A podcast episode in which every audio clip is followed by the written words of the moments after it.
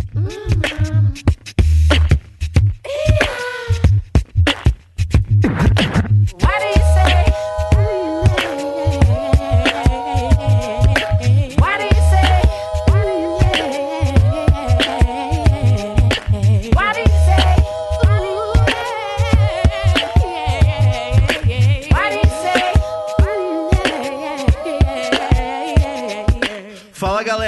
o Rogério Lyons, esse é mais um episódio da parceria entre o Diagrama e o Design Ativista. Em dezembro do ano passado, aconteceu o primeiro encontrão do Design Ativista em São Paulo, e a gente separou algumas palestras que funcionam melhor nesse formato de podcast para mostrar o que, que, rolou por lá e também já para fazer um esquenta para o encontrão desse ano, que acontece agora no dia 5 a 8 de dezembro. Para participar do encontrão Design Ativista desse ano, é só se inscrever no site designativista.org. E nesse terceiro episódio, uma mesa redonda muito legal com Janara Lopes, Camila Rosa e Teresa Nardelli.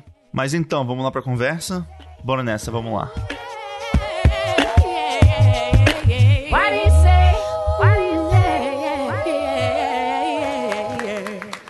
Agora a Janara do Ideia Fixa vai tocar um bate-papo super legal com a Camila Rosa e com a Teresa Nardelli.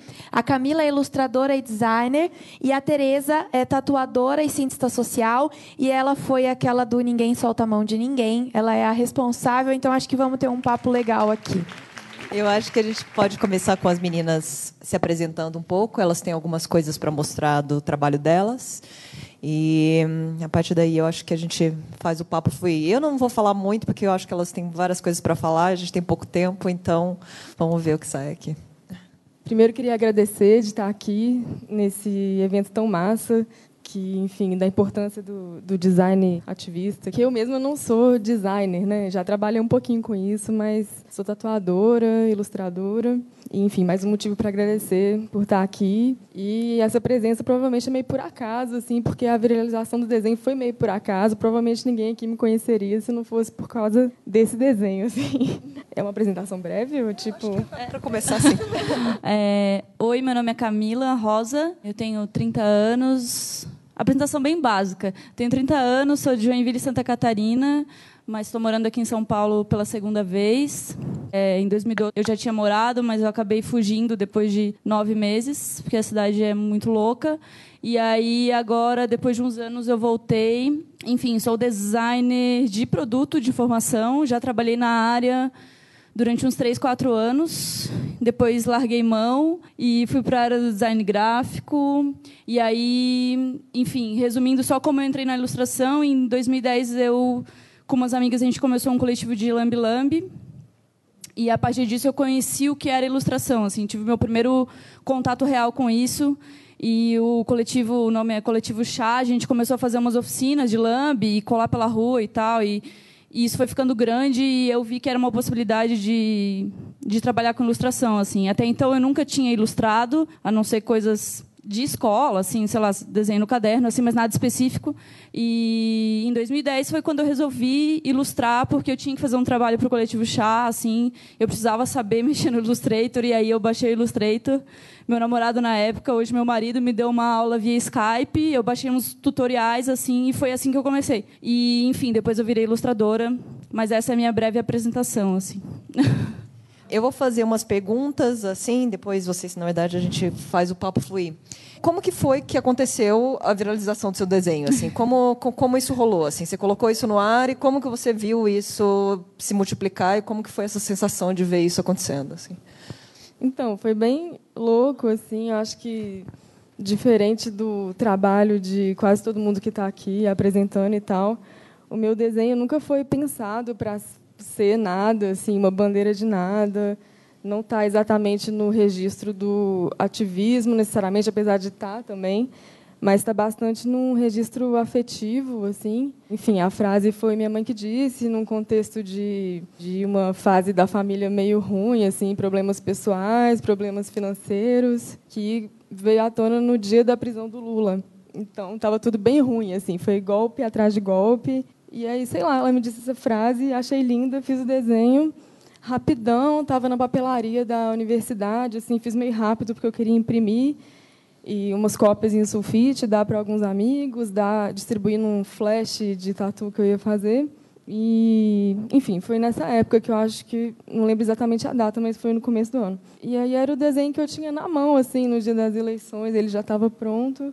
E, enfim, essa coisa da, da frase foi muito meu sentimento no dia, porque eu estava com amigos em casa, esperando pelo pior, e o que segurou minha onda foi estar com eles, e eu acho que foi muito nesse sentido que rolou a aderência popular do desenho, digamos assim, pela frase, por dar essa sensação, ecoar um pouco esse, esse sentimento, talvez menos de luto, mas um pouco de uma rede de solidariedade, assim, não sei. E nesse sentido, eu acho que o que tornou o desenho assim, transcende o desenho em si, o sentido do desenho, sabe? Eu acho que o que fez mais o rolê foi o fato de todo mundo estar tá compartilhando a mesma mensagem e aí surgiu isso, assim, não tanto o desenho em si, o layout, nada, que é uma coisa que eu fiz super correndo, enfim, faltam umas unhas no desenho, eu nem gosto tanto pessoalmente, mas é, acho que é por aí. E aí a viralização foi tipo muito crazy, assim, porque eu estava de boa no meu Instagram, alguns seguidores normal. E aí alguns amigos começaram a me mandar por WhatsApp, tipo, uma pessoa nada a ver, me mandou, esse, esse desenho é seu, né? Ah, é. Aí larguei mão, quando eu vi eu tinha 10 mil seguidores a mais, e tipo, Bruna Marquezine compartilhando, bota fé. Foi bem louco, assim, fiquei bem ansiosa os primeiros dias, porque, sei lá, muita visualização, muita gente, a expectativa de, de hater também, de comentários de ódio, esse tipo de coisa, que, enfim, acabou não acontecendo tanto, mas agora está tudo bem. Eu vi uma coisa bem engraçada na época, quando começou a viralizar o desenho assim no Twitter. Tem um menino que chama João Montanaro, que ele é cartunista. Ele é cartunista da Folha desde os 13 anos de idade, agora ele deve estar uns 18, 20, não sei. E aí ele falou assim, ele falou alguma coisa, ah, o que, que, que é isso de ninguém segurar a mão de ninguém? Vocês acham que vocês estão num filme do Harry Potter? Aí o Laerte respondeu para ele assim, é sua primeira ditadura, João? eu achei, você viu isso? E eu achei maravilhoso. E eu acho que a questão é essa mesmo, assim, porque eu acho que a discussão que estava rolando nesse momento era muito assim, proteja seus amigos, né? Porque a gente começou a ver muito algumas classes ou algumas minorias que provavelmente seriam mais afetadas com esse governo novo e eu acho, eu acho, eu acho muito maravilhoso por realmente não ter uma ligação partidária ou com a, ou realmente com o momento político, era realmente uma frase que todo mundo pegou para si e é isso, né? E, e é isso a importância da mensagem. A gente conversa bastante no design ativista sobre o design de, de mega qualidade, o design tem que que ser tudo lindo, tem que ser tudo, tudo incrível, tem que ter um layout perfeito, tem que ser isso, tem que ser aquilo. E a gente sempre foca assim, tipo, gente, uma mensagem é o que mais vai, é o que mais vale, né? Eu concordo também. Acho que nem sempre a técnica valece nas, nas, mensagens, assim. É. E desde sempre, assim. Eu lembro que quando eu era mais nova, assim, fazia parte do, de movimento social e do MPL na minha cidade, assim. A gente que fazia os cartazes, a gente que, que montava isso, assim, estudante, tipo, 14 anos, assim, não sabia mexer em nada. Tinha o Corel, pegava umas fotos do prefeito, juntava com umas fotos de busão, dava um trace ali, escrevia o que tinha que escrever e era isso, assim. Eu acho que a mensagem é sempre para mim, né, eu acho que a mensagem sempre é mais importante do que exatamente de que jeito você vai passar isso, ou se você tem muita técnica num programa ou outro, assim, ou à mão. E isso até foi uma coisa que me, que me fez abrir a cabeça em relação à ilustração, assim. Como mulher, é muito difícil para a gente entender que a gente é boa no que a gente faz, assim. Existe sempre essa, esse medo de, ah, eu não sou boa o suficiente, eu não desenho bem o suficiente, tipo, pô, conheço, sei lá, uma ilustradora para 20 ilustradores e o mercado é sempre focado em técnica, né? Principalmente na ilustração. O lance do, de quadrinho é muito forte, de proporções exatas, de forma, assim. E quando eu comecei a ilustrar, eu tinha muito isso comigo, assim, não, tem que ser perfeito. Tipo, eu não vou postar se não for, sei lá, a melhor coisa que eu já fiz na minha vida, assim. E, tipo, isso é uma. Isso é uma merda, assim, porque isso faz com que a gente não produza as coisas. Faz com que a gente tenha medo de expor o que a gente faz, que a gente seja julgado, ainda mais agora com o Instagram. Assim, antigamente não tinha Instagram, então eu lembro que eu fazia os cartazes para as manifestações, botava lá e tava bom, assim, do jeito que tava. E estava tudo certo, porque a gente precisava só informar aquele evento. E hoje tem muito esse lance assim, né, de você produzir 100% perfeito, assim. E acho incrível que você tenha feito e tenha viralizado e não interessa se tem uma unha faltando ou não, assim. O que importa é o que você quis passar com aquilo ali, assim. A gente precisa desconstruir esse fato de que as coisas precisam ser perfeitas e parar de se cobrar tanto, assim. É, tem que fazer e colocar na rua, entendeu? E, e principalmente colocar na rua, assim. Isso é, é um ponto importante que falaram aí. E eu concordo totalmente, assim. É, eu acompanhei, eu estou acompanhando o seu Instagram um tempo, assim. E eu vi que você fez alguns trabalhos comissionados dentro da sua estética e dentro do seu discurso. E é uma coisa que a gente fala bastante assim no design ativista, a questão tipo, ah, da autoria e tal, autoria coletiva e tal, etc. Mas o que a gente sempre fala é, cara, se você faz um trabalho muito legal, mesmo que seja com um discurso político e tal, isso vai acabar reverberando num retorno financeiro também, assim. Isso também acaba virando dinheiro. Como que foi que a primeira vez que chegou para você essa demanda de fazer um trabalho que é um trabalho pago, mas político ao uhum. mesmo tempo? É, na verdade, eu comecei a desenhar de forma mais constante e de utilizar personagens, que é o que eu faço hoje, assim, de, sei lá, dois, quatro anos, assim. Então, é, é pouco tempo. E só em 2016 que eu fui realmente me considerar que eu parei de trabalhar na área de design gráfico em agência, né, que eu larguei essa vida. E aí fiquei só com ilustração e aí comecei a desenhar mais e tal, e aí os trabalhos foram acontecendo, assim. Então acho que o, o primeiro trabalho com uma temática mais política, assim, política no sentido amplo da palavra, né? Não exatamente política partidária, assim. Foi um trampo que eu fiz para Amplifier Foundation, que foi assim eu conheci esse coletivo é uma organização dos Estados Unidos e basicamente o trabalho deles é trabalhar com arte política e espalhar isso de forma independente. Então eles pegam alguns artistas inclusive o Obey fez vários trabalhos com eles assim e eles têm uma, uma plataforma online e eles chamam alguns artistas para fazer esses trabalhos e aí esses, essas ilustras são distribuídas em escolas e são feitos uns, esse direcionamento político assim do trabalho. E aí quando eu conheci esse site assim eu pirei. Falei, é isso que eu quero fazer, tá ligado? Eu preciso chegar nesse lugar, assim. Só que é difícil chegar num lugar que você não faz a mínima ideia de como, como chegar nesse lugar. É, primeiro que era gringo e eu não falava inglês até então e não sabia nem mandar um e-mail em inglês para me apresentar, assim. Mas aí eu fiquei de olho no site e tal, e aí o Trump ganhou e aí rolou a Marcha das Mulheres nos Estados Unidos. E aí eles fizeram uma parceria com a Women's March e fizeram uma chamada de cartazes. Tipo, ah, galera, mandem suas artes que a gente vai escolher três pessoas, essas artes serão distribuídas pelos Estados Unidos inteiro, assim, vão, essas artes vão para os protestos. E aí eu falei, puta, é isso aí, é minha, é minha chance de vida aí, vou focar nisso aí. Eu fiz um cartaz, que na verdade esse cartaz já existia, já tinha feito para um outro projeto feminista, um calendário. E aí eu só adaptei a arte para o inglês e mandei e me inscrevi, assim, fui lá e tal, mandei. Acabei não ganhando, né? Porque a vida não é feita de vitórias, gente. Não ganhei, fiquei triste, mas falei, ah, beleza, ano que vem eu tento aí de novo e tal. E aí, para minha felicidade, eu recebi um e-mail duas semanas depois falando que esse trampo ia ser escolhido para rodar uma exposição pelos Estados Unidos, assim, com outras 50 mulheres de 5 mil inscrições, foram escolhidos 50 cartazes para rodar uma exposição em algumas cidades falando sobre feminismo e falando sobre a criação da mulher, assim. Então, eu acho que esse foi o meu primeiro trampo direcionado à área um pouco mais política, assim.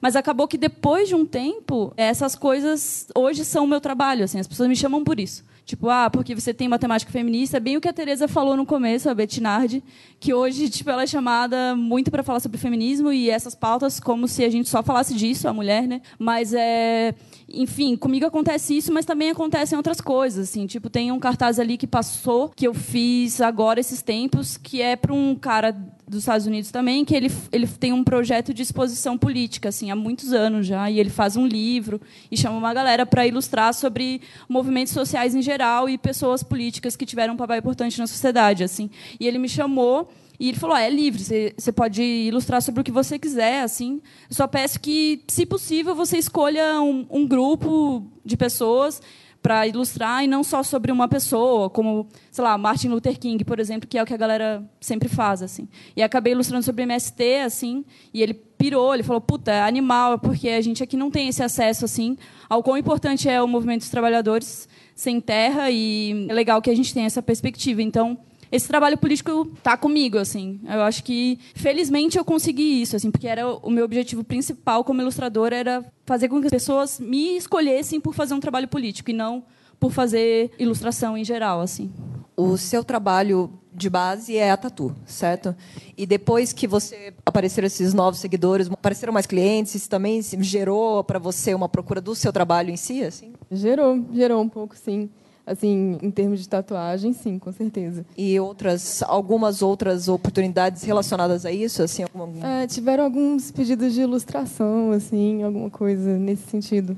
É porque a gente sempre fala isso, né? O que ela falou, né? Eu comecei a fazer isso e isso virou meu trabalho. Uhum. Acho que as pessoas ficam, às vezes, dividindo muito o lance do ativismo com o lance do trabalho, sem entender que uma coisa pode acabar levando a outra e gerando a outra e não ser excludente. Não é tipo, ah, estou fazendo, pegando essa horinha aqui, vou fazer isso, porque isso é uma causa legal. Porque tem gente que uhum. realmente consegue transformar isso num trabalho e, numa, e num, num lance que acaba sendo contínuo mesmo. Eu acho que esse ano a gente viu cada. Assim, o lance. Eu tenho falado muito em rodas de mulheres e rola muito essa questão, né? Estão me chamando, eu sou uma ilustradora, eu sou feminista, e agora só me chamam para fazer ilustração sobre feminismo. E não me, me, me veem apenas como uma ilustradora boa e competente e, pronto.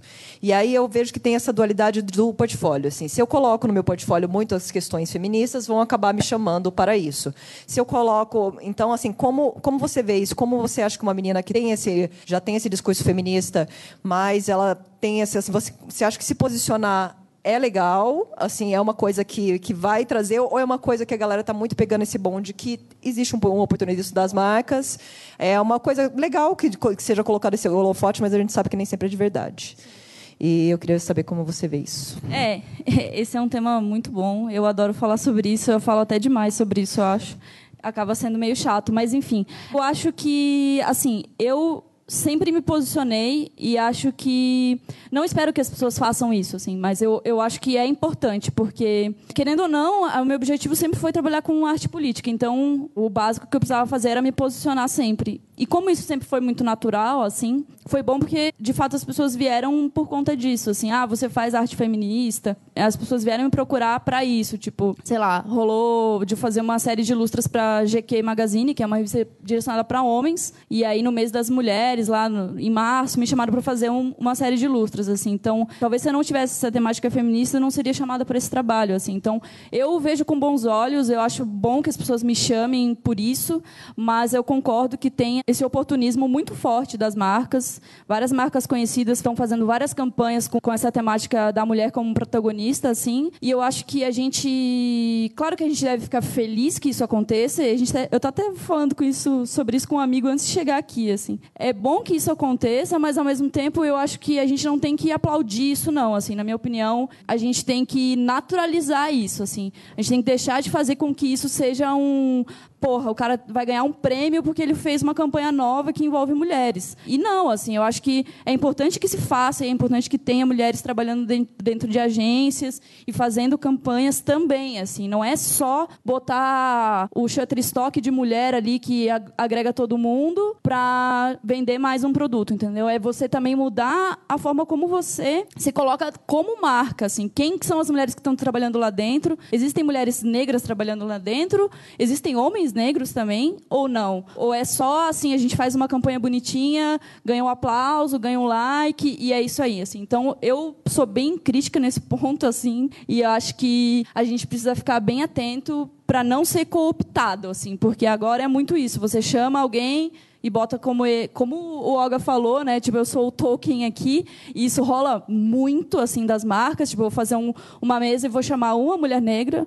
uma mulher gorda, Cotas, e é isso né? aí é, as cotas, assim, vou cumprir as cotas, e eu acho que essa, é, isso aí é totalmente falho, assim, a gente precisa repensar como as coisas acontecem, assim, e não só cumprir as cotinhas, e é isso, assim. Tem um texto rapidinho, um livro muito bom que fala sobre isso, sobre feminismo de mercado, da Andy Zeisler. O livro não tem em português, mas tem uma parte de um texto dela que eu traduzi junto com, com meu marido, e ela fala sobre isso, assim, sobre feminismo de mercado e como as marcas cooptaram o movimento, assim, e como a gente saiu de um do Riot Girl, que era um movimento totalmente independente da década de 80, para hoje a gente está tipo na Cover Girl, que é uma revista dedicada à mulher, assim. Então, tipo, como as coisas mudaram. E eu acho importante que a gente faça essa reflexão, assim, não necessariamente que a gente julgue e que condene essas marcas, mas que a gente tenha esse posicionamento político e que seja consciente, assim, não seja sabe, a festa, assim, uh, agora todo mundo é friendly, é LGBT friendly e essas coisas. Assim, acho que a gente tem que ser mais duro, é, mais eu tenho, crítico. Eu tenho batido muito na tecla sobre o consumo enquanto posicionamento político, né? Que eu acho que a gente escolher onde a gente coloca o nosso dinheiro, às vezes vale mais do que você sair na rua numa manifestação. E dá para perceber bem as marcas que pegaram um, um bonde numa coisa que estava hypando e que parecia que era legal falar disso, e agora com mudança de governo já estão se encolhendo, mudando o discurso. Fiquem espertos, fiquem atentos. Não vou citar ninguém, mas é bem claro, ver.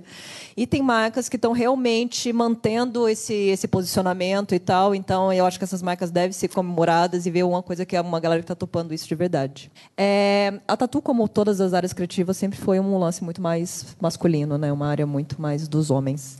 Há quanto tempo você tatua? Tipo um ano e pouquinho. E o seu desenho é bem bruto, né? Eu vejo assim, não, não, não é porque assim existe um lance da, da arte da mulher. Muitas vezes carregam características femininas e isso é natural, né? Eu acho que é natural e tem que ser assim mesmo. Só que não necessariamente é. E o seu desenho, ele não necessariamente tem esse lance feminino, né, tão claro assim. Traço fino, né? Tatuagem de mulher. É, exatamente, né? E eu queria ver como isso é enxergado para as pessoas que te procuram, como como a construção do seu desenho, da sua tatu e do seu público tem acontecido nesse um ano, como homens e mulheres e, e reagem e se relacionam com isso.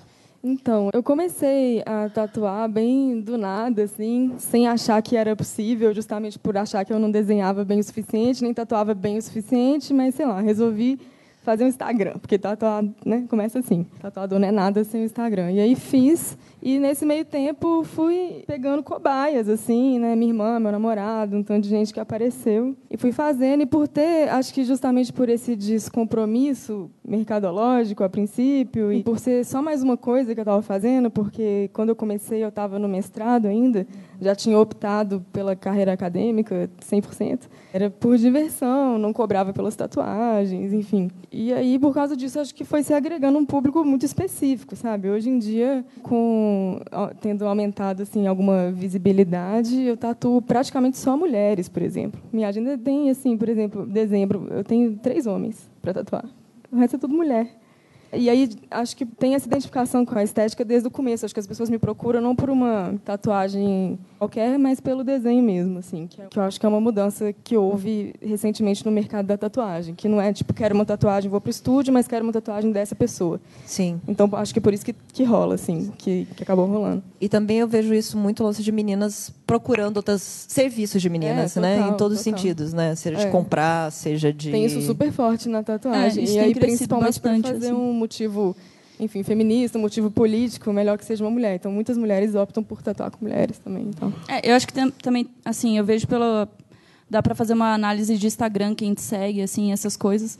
E meu público é, é, é isso também, assim, é 71% mulher e o resto é homem. Então, é, você vê também que a- o que a gente trabalha, assim, o lance de, por exemplo, falar sobre pautas feministas ou que tenham relação com a mulher, acabam chegando mais para a mulher do que para o homem, assim. E era importante que chegasse para o homem, assim, também, porque eu acho que o debate político ele precisa chegar tanto para o homem quanto para a mulher nesse sentido feminista. E, e o que acontece é que às vezes os homens acabam se afastando, assim. Ah, isso aí, tipo, essa tatu é de mina, tá ligado? Eu vou fazer uma tatu de outro tipo, assim.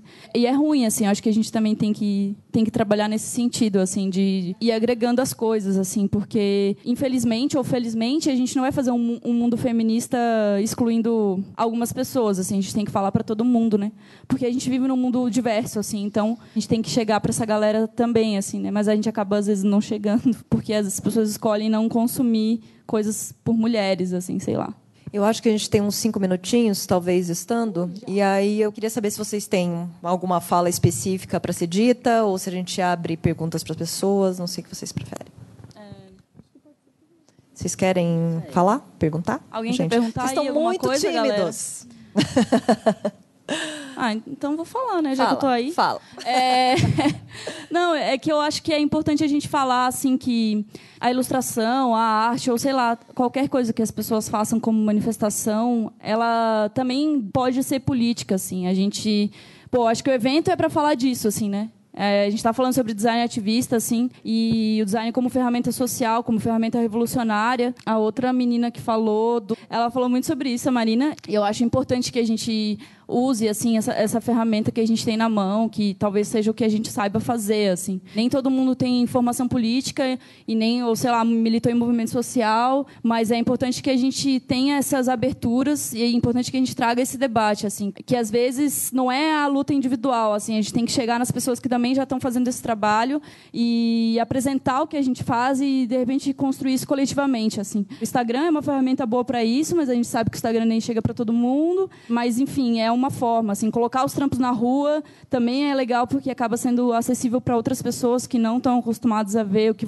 o que você faz na internet. Eu tive uma experiência muito boa com isso, assim, ter começado pelo Lambi Lambi, por arte de rua e, e por ter galera do grafite ao meu redor, assim, fez com que eu percebesse que a rua é um é o, pô, é um instrumento talvez mais democrático que a gente tenha ao nosso dispor, assim. Todo mundo passa pela rua. É claro que tem alguns centros que, infelizmente, são frequentados por apenas uma classe, assim, mas é querendo ou não, alguns centros de tipo grandes cidades, muita gente acaba passando. Então, utilizar a rua como um instrumento de formação política também é legal, assim, fazer até a gente estava falando com o Pedro do Mídia Ninja e a gente estava falando sobre isso, que amanhã vai rolar um debate com os movimentos sociais e é importante que a gente, como designer, também faça essa relação. assim, né? Tem tanto movimento social aí fazendo trabalho já que às vezes é melhor a gente se unir com essa galera do que criar um coletivo novo. assim. Então a gente tem que ser humilde também, sabe? Botar o pé no chão e falar, porra, eu não sou aqui o cara que trouxe essa informação. Tipo, já tem gente fazendo isso, entendeu?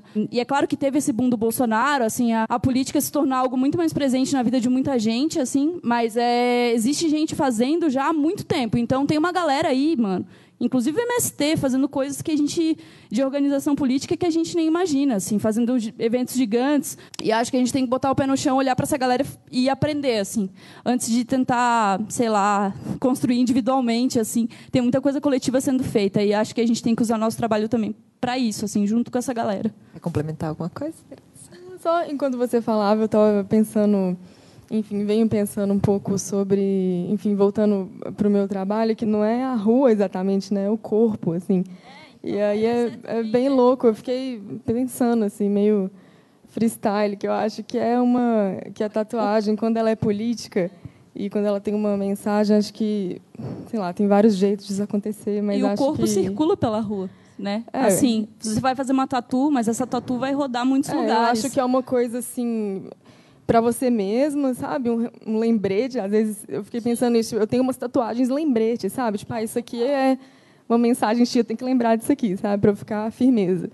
Acho que é uma mensagem para o outro também. também. É. Assim, você diz logo o que você é de cara e acho que tem essa esse poder de ser algo permanente que não é involuntário, né? Não é uma coisa no seu corpo que você nasce com ela, mas Sim. você marca você escolheu, de né? propósito. Né? É. Então tem esse poder de autoestima, enfim, essa coisa, esse processo bem louco, assim, que é super o que eu vejo no meu trabalho, quando eu faço uma tatuagem e a pessoa gosta e ela se sentiu super feliz com com estar tá portando aquele objeto simbólico no corpo de maneira semi-permanente. É, é porque o corpo acaba sendo político também, assim, né? A existência desse corpo independente, assim, acho que também é. É isso? Meninas, muito obrigada. Vocês são maravilhosas.